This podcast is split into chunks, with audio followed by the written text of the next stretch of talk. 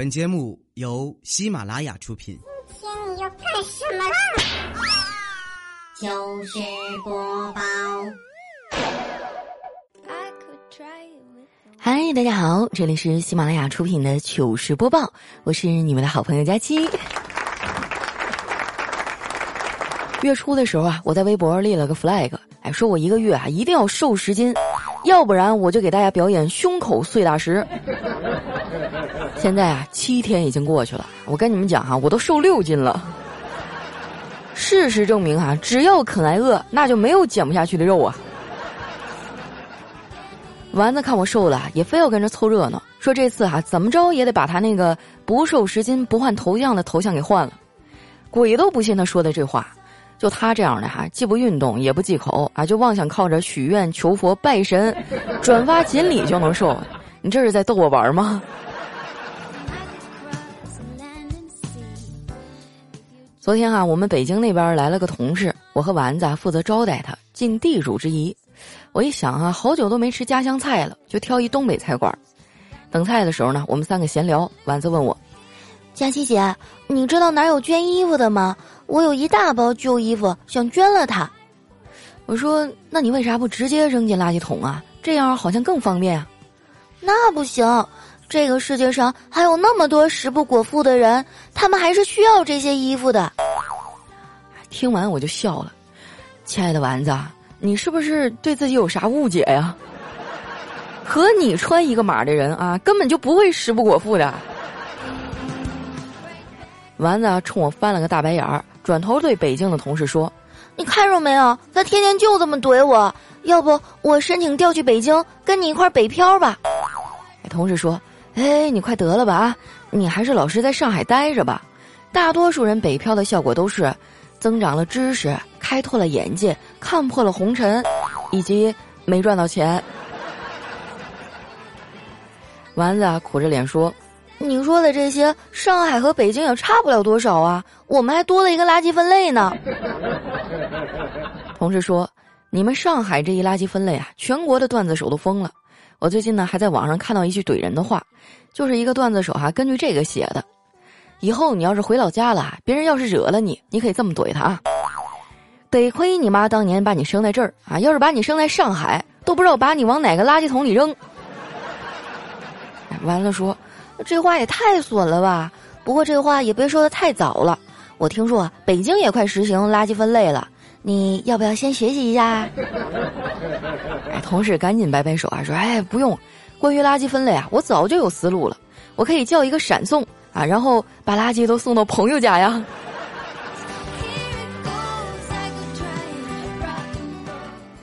我们又聊了一会儿啊，菜慢慢都上齐了，丸子赶紧拿出手机说。都别动啊！让我先拍个照片儿。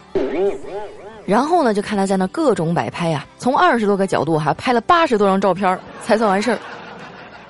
我拍了拍肚子，还嚷嚷着：“哎呀，我都饿瘪了，你差不多得了啊！拍个吃的这么费劲儿。”丸子说：“佳琪姐，这你就不知道了吧？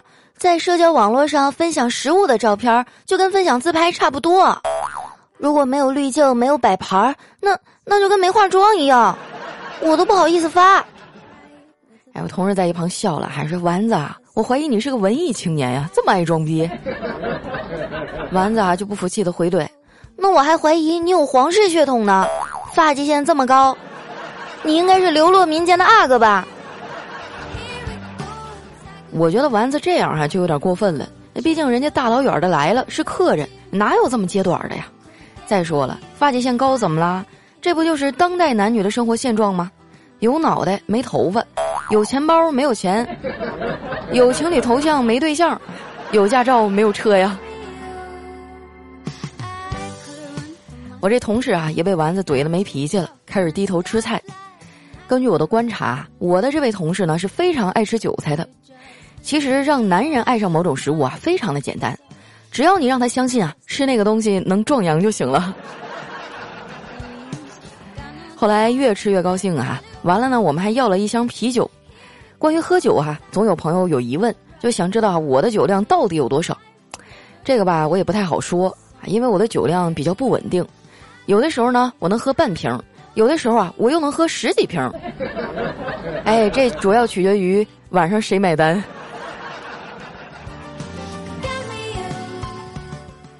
吃完饭啊，我和丸子搭伴回家，路上经过一水果摊儿，哎，我看那葡萄不错啊，就问了一嘴：“大姐，这葡萄多少钱一斤呢？”大姐说：“十八。”哎，昨天不是才十五块钱吗？怎么今天就涨这么多呀？哎，大姐说：“啊，因为猪肉涨价了。”不是，这猪肉涨价跟你葡萄卖多少钱有啥关系啊？只见那大姐还白了我一眼，淡淡的说：“因为我想吃猪肉啊。”好吧，用微信付完钱啊，我就顺便刷了一下朋友圈，发现我闺蜜的个性签名又改了，说自己恢复了单身。哼，老子信了他的邪哈，这来来回回多少次了？今天改为单身啊，明天就朋友圈秀恩爱，我就不明白了，为什么有些情侣啊一吵架就发朋友圈宣告自己单身？那以前我爸妈吵架的时候，我也没把自己的状态改成孤儿啊。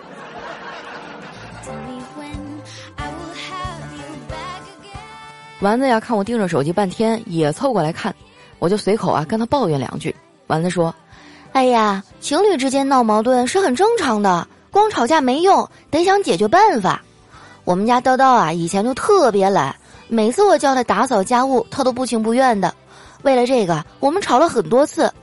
后来呢，我在淘宝上给他买了一套清洁工的衣服。现在我让他做家务，他都是先不情不愿的穿上工作服。”然后啊，就会很勤快的去干活了。他说啊，穿上工作服以后就能进入角色，干活也舒服多了。我觉得啊，像丸子这样也挺好的，有问题呢就自己解决。你们知道吗？分手之后最难受的不是多愁善感的女方，还更不是男方，而是那些啊整天听他们抱怨的朋友们。回到家呀，一进门就看见我哥在那收拾行李。一问才知道，我嫂子这两天要去杭州出差，就听他在那指挥我哥：“老公，眼霜要带啊，指甲油要带，还有我的面霜、洗面奶、香水、面膜，通通给我放进去。”我哥一边收拾行李箱啊，一边忍不住抱怨：“我放不下。”我嫂子二话没说啊，冲上去啪就是一个大嘴巴子。看着我哥忍着眼泪重新收拾行李啊，我嫂子冷笑了一下说：“没有什么是放不下的。”痛了，自然就放下了。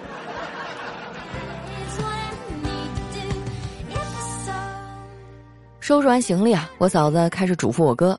她说：“我不在家这几天啊，你要好好辅导小辉的功课，按时接送妮妮上下学，别出去鬼混啊！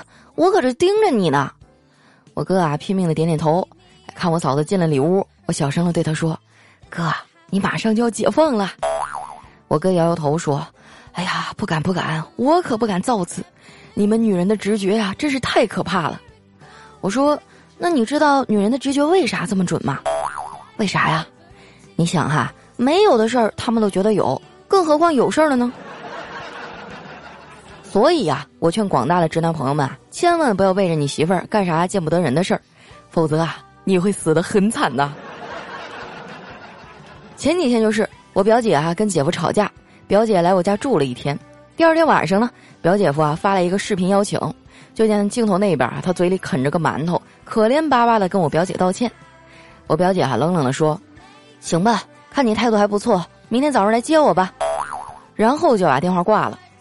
我这个姐呢，就遗传了我们家刀子嘴豆腐心的特性，这嘴硬的跟鸭子一样，心呀没一会儿就软了。她越想越觉得表姐夫可怜，就去楼下的饭店啊打包了一份饺子回了家。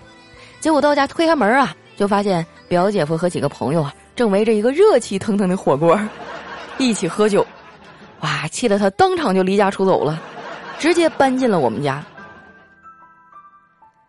看着他成天在我们家闷闷不乐的，我也跟着上火。我这个人呢有个毛病哈，就一上火就爱牙疼。昨天疼了我实在是没法子了，我就抽空去楼下的牙科诊所看了看。这一看不要紧哈，我竟然还发现了一个商机。就是牙医诊所的这个天花板啊，它明明就是未被开发的广告位啊！就它这个出现的频次啊，可比一般的电梯广告多多了。有想要创业的小伙伴可以留意一下啊！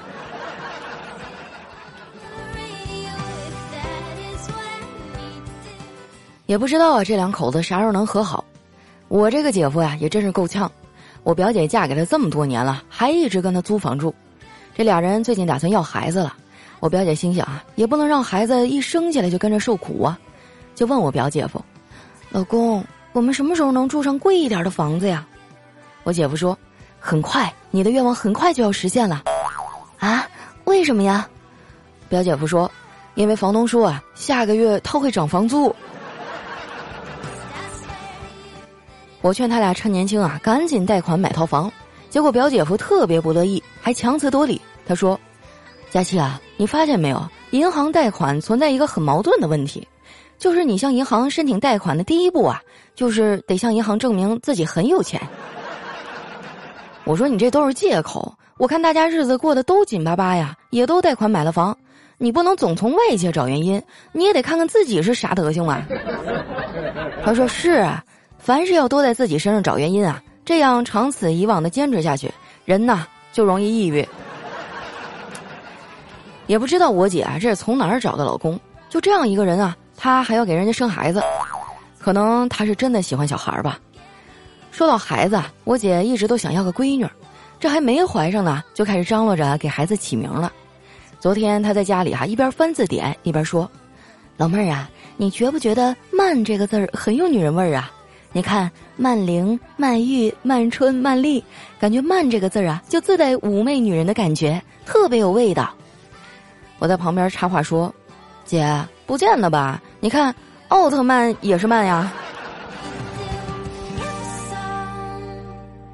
我也能理解他，熊孩子们在安静的时候啊，也是挺可爱的。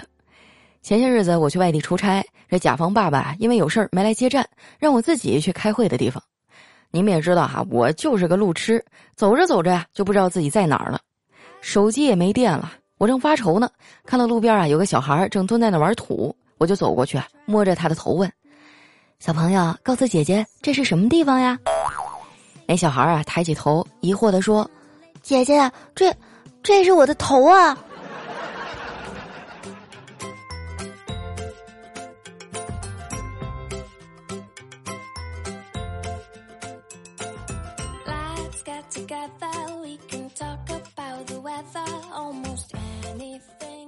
一段音乐，欢迎回来，这里是喜马拉雅糗事播报。喜欢我的朋友呢，记得关注我的新浪微博和公众微信，搜索“主播佳期”的字母全拼。啊，那不喜欢我的呢，建议你们把眼睛啊捐给有需要的人。哎，开个玩笑哈，萝卜白菜各有所爱，不管你们喜欢谁啊，但是我希望当你们听到我节目的时候，能给你们枯燥的生活里添加一点快乐。那接下来的时间哈，分享一下我们上期的留言。首先这位啊叫是灰灰啊，他说：“佳期啊，最近感觉好累，生活过得好拮据啊，还没到发工资就已经没钱吃饭了，还有负债，感觉今年的钱好难赚呀，好艰辛，一无所有的感觉。可即便是这样，我还是瘦不下来，压力好大呀。”哎，我听说啊，有一种叫过劳肥，可能就是压力太大呀，焦虑啊，反而越来越胖。我感觉你可能是这种情况哈。哎呀，今年钱确实不好赚啊！你看我今年的广告都少了很多，我也挺纠结的。你说广告接的多了吧，我怕你们烦；哎，不接广告吧，又没有钱，生活真是太难了。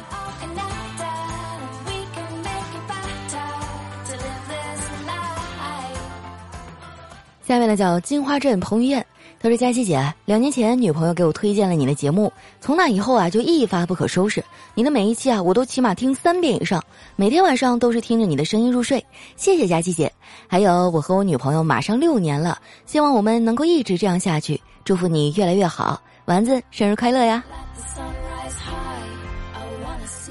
真好啊，都谈了六年了，那什么时候娶她呀？我等着你们的好消息啊！”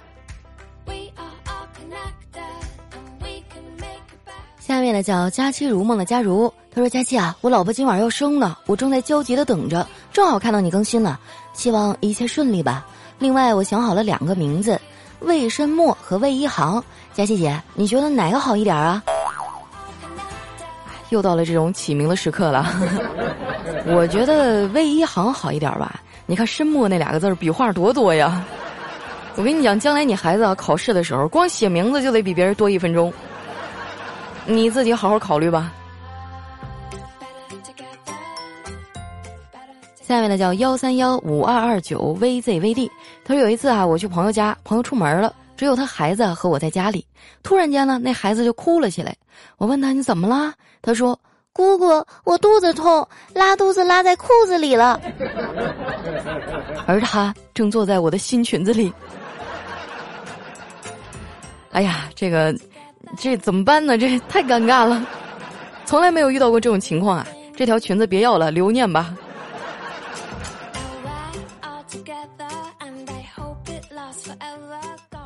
下面呢叫大风起兮我飞扬，他说叫了一个滴滴车哈，来了一辆大宝马，这司机膀大腰圆，挂一大金链子，一路上和我聊人生。他说我是拆迁户，四套房子，五百万存款，股票爱怎么跌就怎么跌，因为老子不买。我有车有房，有自己的生意，自己当老板，想多自由就有多自由，除了我爹，谁也命令不了我。我说师傅，前面左拐。他说好的。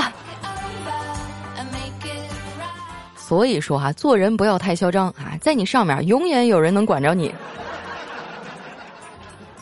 下面呢叫幺三八六零九二 zpdm，他说儿子啊一大早就慌慌张张跑到我跟前儿，妈妈昨晚跟老爸吵架了吧？别生气，我可是站在你这边的，记住儿子是帮你的，你可不能学别人那样吵不赢就拿孩子撒气啊！哇，这孩子真是鬼精鬼精的呀！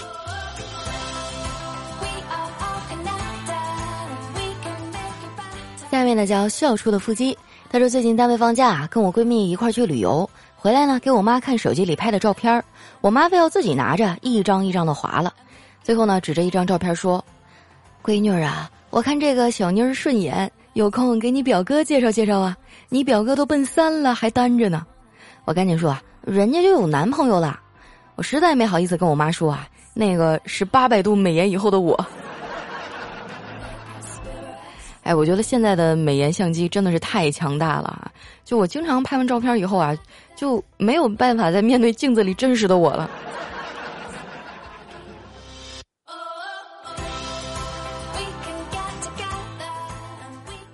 下面呢叫佳期的陆墨，他说有一女的呀，在违背父亲的意愿下结婚，又离婚了，父女反目，生活贫困，还带着个孩子。他的妈妈心慈啊，劝女儿趁着父亲早晨散步的时候，带着儿子回家吃顿热饭。于是呢，就经常啊看着他带着儿子刻意避开父亲回娘家吃饭。直到有一天早上下雨，这父女俩在小区里偶然相遇，回避不及。这父亲尴尬的说道：“妮儿啊，以后回家吃饭就别躲躲藏藏了，害得我下大雨都得出来。”哎呀，这个段子怎么？让我突然有种鼻子酸酸的感觉呢。有的时候父母的话是有一定道理的哈，虽然不能全信，但是他们也确实是从你的角度去考虑。再说了啊，这亲生的爹妈哪有什么隔夜仇啊？不管什么时候，爸爸妈妈都是你最坚实的港湾啊。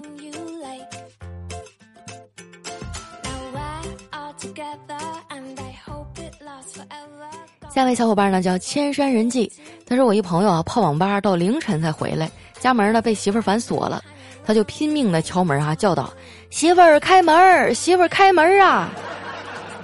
十几分钟以后毫无动静，这朋友在外面悔恨落泪啊，哭诉自己这些年为媳妇儿戒烟戒酒，工资上交，凡事听话，只剩下最后一个玩游戏的爱好了。如果他媳妇儿一定要让他放弃游戏，他以后就再也不去玩了。真是声声入耳，催人泪下呀！哎，当时听得我都不忍心了。你说一个男人哈，为了女人做到这一步，他媳妇儿依然一声不吭，无动于衷。最后啊，我实在是忍不住喊了一句：“我可以给你开门，但是你要保证啊，开门以后不打我。”哇，这个神转折哈，我真是跪了。兄弟，你姓王吧？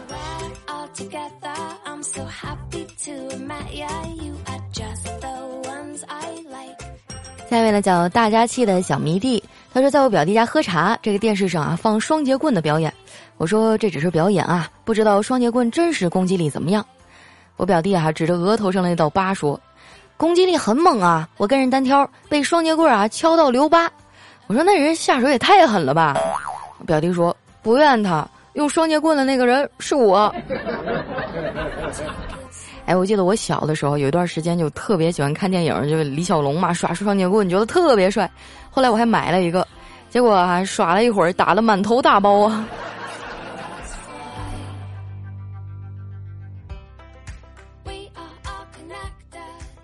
下面呢叫 PK，从来没赢过。他说白雪公主结婚以后啊，身体一直不好。这王子啊就领她去医院检查，发现公主啊只剩下一个肾了。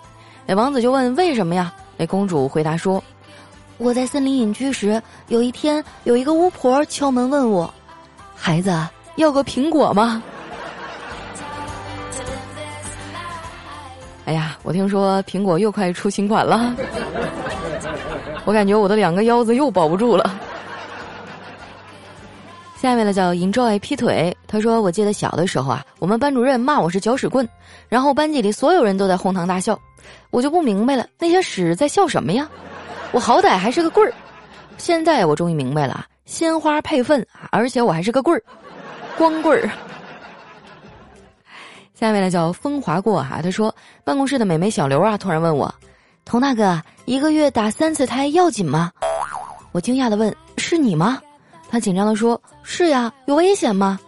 我激动的说：“你怎么这么糊涂啊？这会要你的命的。”小刘说：“啊，会爆炸吗？”我说：“你会大出血，你可能导致终身不孕呐。”那小刘瞪大了眼睛：“天哪，这么可怕！我不就为自行车打个气儿吗？”你看看，思想不纯洁了吧？建议你多听点《非常六加七》啊，洗涤一下你的灵魂。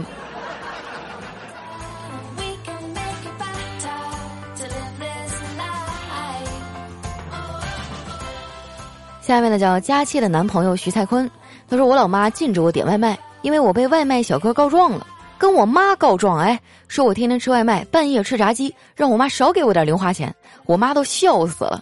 等我毕业，我一定要把这个不好好送外卖的小哥抓出来暴打一顿。哎，小哥一看，我的天哪，天天凌晨三四点叫外卖，还那么香啊！这一路上，你知道我怎么过来的吗？